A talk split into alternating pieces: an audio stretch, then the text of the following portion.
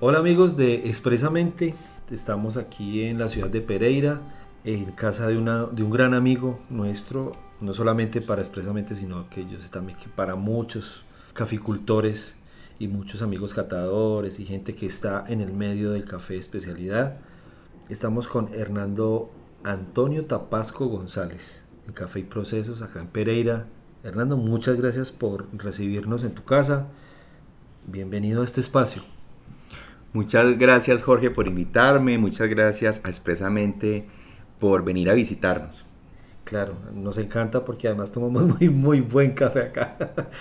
Em, bueno, Hernando Antonio Tapasco González es ingeniero agrónomo, es catador, pero también es experto en procesamiento de café. Queríamos preguntarte cuál es tu visión sobre este tema en Colombia, ya que Colombia eh, se hizo, su, el nombre del café colombiano se hizo por ese, por ese proceso específico del suave lavado que se hace aquí, que mucho de eso también lo tienen las, las, las mujeres caficultoras, que fueron las que hicieron esa pequeña gran receta, porque es una, una receta que, nos, que hizo el nombre del café colombiano. Sí, bueno, hay que entender que la historia del café en Colombia es una, pero si, si lo miramos desde el punto de vista mundial, hay diferentes historias del procesamiento. La historia nuestra obviamente ha estado en función del café lavado. Si nos vamos a, no sé, entre los años 1700, 1750, eh, con los primeros caficultores, ellos no estaban pensando en función de una taza. Eh, todo era muy práctico. Lo que ellos estaban buscando era que el café se pudiera secar rápido. Y la mejor forma de hacerlo era despulpar, fermentar para soltar el mucílago y de esa manera lavar el café y secarlo. Años más tarde ya eh, el café colombiano empieza a tener fama, ya se empieza a catar y ya nos dicen que el café es suave lavado. Pero si nos vamos a, a nuestros ancestros, era un tema de practicidad y por eso nuestra historia ha estado en función del café lavado, pero no necesariamente es la única historia. Claro. Eh, bueno, y también hay que entender el tema de, nuestra mm, de nuestro clima, de, nuestra, de nuestros pisos térmicos, de nuestra topografía, de las diferentes regiones en donde se ha estado dando la caficultura. Claro, porque es paradójico. El mismo clima, las condiciones de lluvia, de temperatura y humedad relativa son buenísimas para que el café madure lentamente y esas variedades tradicionales que estaban antes de los años 70 eh, y 80 en esos climas eh, permitían dar muy buenos sabores y aromas. Pero esa misma condición es un reto a la hora de secar. Porque imagínate secando un café con esa humedad relativa tan alta. Tremendo, sí. Sí, ha sido un reto tenaz y definitivamente como cambió a partir de esta, esta digamos, esta brecha de la modernidad de la caficultura, que se convirtió en un tema muy de una técnica y de un paquete de medidas que se, que se diseñó por parte de la, de la, de la institucionalidad cafetera en aras de poder exportar mucho más café, porque era un, un momento histórico en Colombia en donde pues, se produjo muchísimo café pero que también trajo consigo unas consecuencias en la calidad, pero también retadora para muchos caficultores. Claro, eso tiene que ver mucho con las narrativas. Digamos que lo que entendieron nuestros abuelos era que la única forma era hacer café lavado. Eh, yo creo que en esa época no, no, no pensábamos mucho en los riesgos de contaminación. Hoy en día Sabemos que el café lavado, debido a sus tres enjuagues que se realizan, pues contamina mucho las fuentes de agua, ¿cierto? Eh, esa narrativa hoy está vigente porque somos más conscientes del impacto que tiene, por ejemplo, el tema ambiental. Si miramos eh, antes de los años 60 y 70, los cafetales estaban bajo sombra, porque eran variedades como típica, borbones, no teníamos 5.000 ni 10.000 plantas por hectárea, teníamos 2.000, 2.500 plantas por hectárea, donde, eh, donde había una sombra regulada, donde habían guamos, y esos suelos estaban, digamos que descansados. Eso permitía tener una fertilidad natural. En el momento en que decidimos, por ejemplo, cortar la sombra, sembrar más caturro o variedades resistentes, pues obviamente la narrativa cambia porque ya es muchas arrobas por hectárea para poder suplir ese mercado que apetecía mucho café. Entonces, obviamente esto va cambiando a medida que la historia y las demandas del consumidor van cambiando. ¿Qué retos ha encontrado Hernando en, en las diferentes zonas cafeteras de Colombia? Retos de clima, retos de, de procesamiento, de, de, secado, de fermentación. Sí, yo creo que hay tres retos importantes. El primer reto tiene que ver con las variedades. La historia que tiene Colombia es de las variedades tradicionales que te mencionaba, pasar a las variedades resistentes, que yo creo que quizás fue un acierto en el sentido de la resistencia contra la roya, pero no era la única realidad. Entonces hoy en día los productores saben que hay variedades resistentes, que hay variedades tradicionales, inclusive un concepto relativamente nuevo de las variedades exóticas. Entonces el primer reto para un productor es entender, bueno, ¿qué hago? ¿Será que siembro solo variedades resistentes? ¿Me devuelvo a variedades tradicionales? O, o, arriesgo y empiezo a sembrar geisha, busbus y todas esas variedades. Ese es el primer reto. O sea que yo considero que los productores deben de conocer de todas las variedades, lo bueno y lo malo, pero no solo conocer una, una sola historia, porque hoy en día el mercado quiere de cualquier variedad. El segundo reto tiene que ver con el procesamiento. O sea, ya no es el lavado. Entonces, bueno, eh, y, hay, y hay algo curioso con respecto al procesamiento, y es que muchas personas no se están devolviendo a las bases, sino que prefieren utilizar términos muy sofisticados. Voy a citar un ejemplo. A veces vemos en las bolsas de café cosas como maceración carbónica, triple fermentación, o a veces nos gusta hasta términos americanos, cold fermentation, eh, infusionado, y creemos que entre más palabras usemos, más, más caro se vende. Pero si miramos, solo existen cinco métodos clásicos que, que cómo lo fermento y cómo lo seco, eso ya es el estilo. Entonces, preferimos utilizar términos sofisticados que devolvernos a los cinco métodos clásicos. Entonces, el segundo reto es entender eso. ¿Cuáles son los métodos clásicos y cuáles son sus estilos? Y finalmente, el tercer reto es la comercialización. Bueno, ¿y cómo comercializo esa vaina? Porque no es lo mismo vender un lavado que ya existe precio base, factor de rendimiento. Es un cheque al portador, pues. Como Exacto. Entonces, ¿cómo, ¿cómo vendo un honey?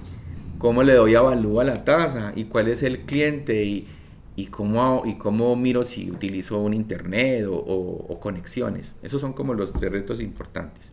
Sí, ahí en el último es bien tenaz porque hay mucha gente, obviamente, pescando en río revuelto y también muchos caficultores que o están enredados con su producción o definitivamente les temen este, este tema.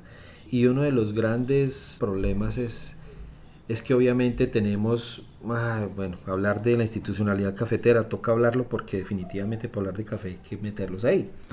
Eh, ellos están haciendo, han estado haciendo una tarea, ¿cierto?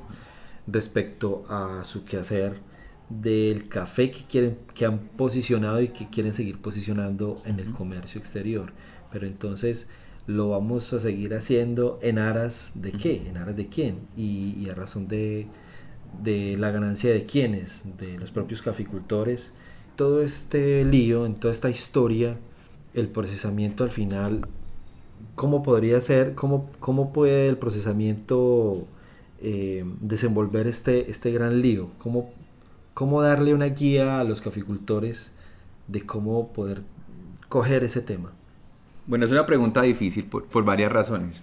Ah, primero porque Colombia solamente tiene una historia de cafés lavados y yo creo que de alguna manera se manda un mensaje como de temor y miedo del cual yo no estoy de acuerdo.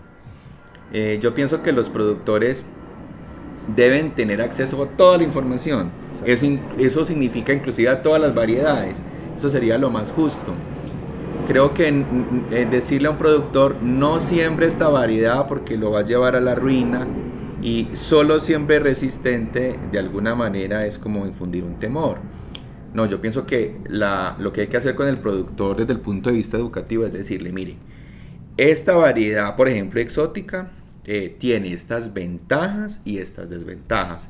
Usted, productor, tome la decisión. Pero no eh, llevarlo a un, a un solo canal de variedades, porque obviamente el mercado no funciona así. Si el mercado estuviera diciendo, es que solo compro variedades resistentes bajo el proceso lavado en Colombia y no compro más, ok. Pero el mercado realmente quiere diferentes variedades, diferentes procesos. Y yo creo que desde el punto de vista educativo, eso es lo que tenemos que hacer con los productores, no una cultura de temor, sino una cultura de darle herramientas al productor para que finalmente él tome la decisión. Sí. También otro, otro asunto tenaz es cómo un productor de un productor a otro eh, hay grandes diferencias respecto a esas recetas. Me explico, por ejemplo, si tengo la finca a tantos metros sobre el nivel del mar y tengo un geisha y tengo ese mismo geisha bajo, en otros metros sobre el nivel del mar, pero quiero aplicar esa misma receta para el, para el procesamiento. Muchas veces también se cae en ese error y creen que hay una regla general, pero esto es un tema, y tú lo decías ahora, es un tema de, de empezar a investigar y empezar a encontrar ese punto exacto de cómo procesar mi café puntualmente de mi finca. Es que el problema radica en que una cosa es el cultivo y otra cosa es el procesamiento. Me explico.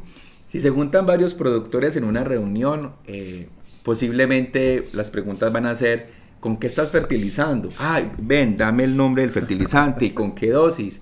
Eh, ¿Con qué estás fumigando para la broca? Dame el nombre y cuánto estás aplicando por bomba. Eso digamos que en cultivo se entiende. El procesamiento no funciona así. Eh, porque en el procesamiento hay, a manera de ejemplo, microorganismos. Y los microorganismos de las fincas no son exactamente iguales. Entonces, eh, el tema de las recetas no se puede enseñar desde el punto de vista de las recetas.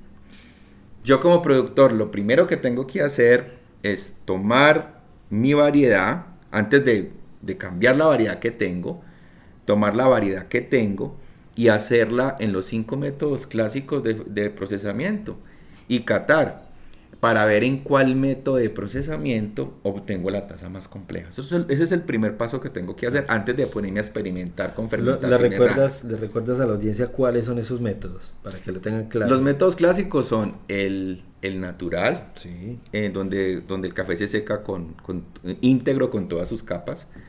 El, el honey, eh, semiseco o enmielado, que también es un sinónimo, donde el café se despulpa y se seca con el mucílago. Luego tenemos nuestro café lavado, donde eh, despulpamos, fermentamos, lavamos y secamos. Luego tenemos el semilavado, que se parece al lavado, pero la diferencia es que pasa por un desmucilaginador, o sea que no tiene fermentación en baba. Y por último tenemos el trillado en húmedo, que es un poco extraño y raro para nosotros, porque fue, fue diseñado en Indonesia, debido a que el café ni siquiera secaba rápido en pergamino mojado. Entonces ellos lo que hacían era que una vez que lavaban el café, lo ponían a secar, interrumpían el secado, trillaban en húmedo y continuaban secando en semilla. Ese es un trillado. Desnudaban la, la, la almendra. Exacto. Ya a partir de cada método clásico hay estilos, yo prefiero llamarlo así, estilos de fermentación y estilos de secado diferentes. Esos son, digamos que, los cinco métodos clásicos. Entonces mi recomendación es, hombre, tomemos cada variedad de la finca, hagámoslo con el protocolo básico de cada método y luego catemos a ver en dónde se, se presenta la mejor expresión. Claro. Ahora bien, una cosa es la catación y otra cosa es la practicidad. Ah, pero es que este método es más fácil o más complicado hacerlo en la finca. Pero eso ya son, digamos, aspectos técnicos que habría que tocar. Sí, claro. Definitivamente hay que formar a nuestros caficultores, reeducarlos a los que ya tienen cierta educación y abrirles el espectro, abrirles el, la perspectiva, ¿cierto? Darles una perspectiva diferente porque el mercado internacional, que tú también lo conoces, el mercado internacional también está exigiendo una cantidad de cosas eh, y quiere más, cada vez quiere más cosas y quiere descubrir, pero hay una particularidad, una particularidad y es que quizás también quieren volver a lo básico, que quieren variedades clásicas, que quieren eh, procesamientos de otrora, en esas fincas donde está el café asociado a otra cantidad de, plantas, incluso frutales, lo que hablábamos, lo que hablabas ahora, ¿sí? No sé, no sé en Colombia cuántas de esas fincas o, en porcentaje o, en, a nivel general si podemos todavía encontrar ese tipo de fincas donde podamos encontrar esos cafés. Lo que pasa es que desde el punto de vista comercial hay diferentes necesidades y para poder entender eso hay que entender el concepto de calidad. La calidad no solamente son las características del grano y de la taza. La calidad son también una serie de características extrínsecas. Me explico. Puede ser que un cliente, eh, para un cliente sea suficiente una taza limpia, pero, pero el café está al lado de una reserva, se está cuidando el medio ambiente, o los hijos de los productores son avistadores de aves. Entonces, para ese cliente lo más importante no es la calidad del café, sino la historia. Puede ser que para otro cliente eh, sea eh, interesante el tema ecológico y por lo tanto no quiere comprar un café lavado, sino un café natural porque se hace menos consumo de agua. Y pueden aparecer algunos clientes que de pronto el tema ambiental no será interesante, sino que quieren un, un sabor extraño, un sabor raro, algo sofisticado y complejo en taza. Clientes hay de todos, entonces habría que mirar eh, qué tipo de fincas y qué tipo de clientes. Claro, claro. Bueno, en últimas, ¿qué podríamos decirle a nuestros productores, a nuestros caficultores que quieren meterse a, otra onda de la producción, a estas nuevas maneras, pues que no son tampoco nuevas, sino que, pues que digamos que viene ahora ¿Qué, le podrías, ¿Qué le podrías decir? Ahí el perro nos está respondiendo. bueno, eh, consejos, digamos que el primer consejo sería que tengan la mente abierta y la clave está en aprender y desaprender. Eh, el café lavado es muy ventajoso para nosotros, nos ha dado a conocer, necesitamos flujo de caja pero tenemos que desaprender ciertas cosas y ampliar la mente y ver que el café no es solamente café lavado. Segundo, eh, preguntar a las personas dónde obtener información valiosa. O información valiosa no es información sofisticada. A veces hay gente que transmite información muy simple y muy útil. Entonces, eh, buscar personas que nos sepan asesorar sobre todo en el tema de cultivo, en el tema varietal. Eh, y lo más importante yo creo es que la familia participe, sobre todo los jóvenes, porque hoy en día a través del internet hay muchos clientes que compran café y tienen relaciones con los productores. Que potencializan, que potencialicen toda esa tecnología que está al alcance en, en un aparatico como el celular. Exactamente. Bueno, Hernando, pues habrá mucho de qué hablar. Posteriormente tendremos muchas más cosas de qué hablar. Eh, ¿Quisieras comentar algo al final? ¿Otra, otra, ¿Otro comentario al final? No, pues eh, agradecerles a ustedes por invitarme a este programa, eh, decirles a los productores que mucha energía positiva, el café es y seguirá siendo un renglón económico importante para nosotros y que el conocimiento hoy más que nunca es necesario si queremos proyectarnos en un futuro y hacer la caficultura sostenible. Ok, bueno Hernando, muchas gracias a usted también por recibirnos aquí. Un saludo a todos nuestros amigos y seguidores de Expresamente. Hasta una próxima oportunidad.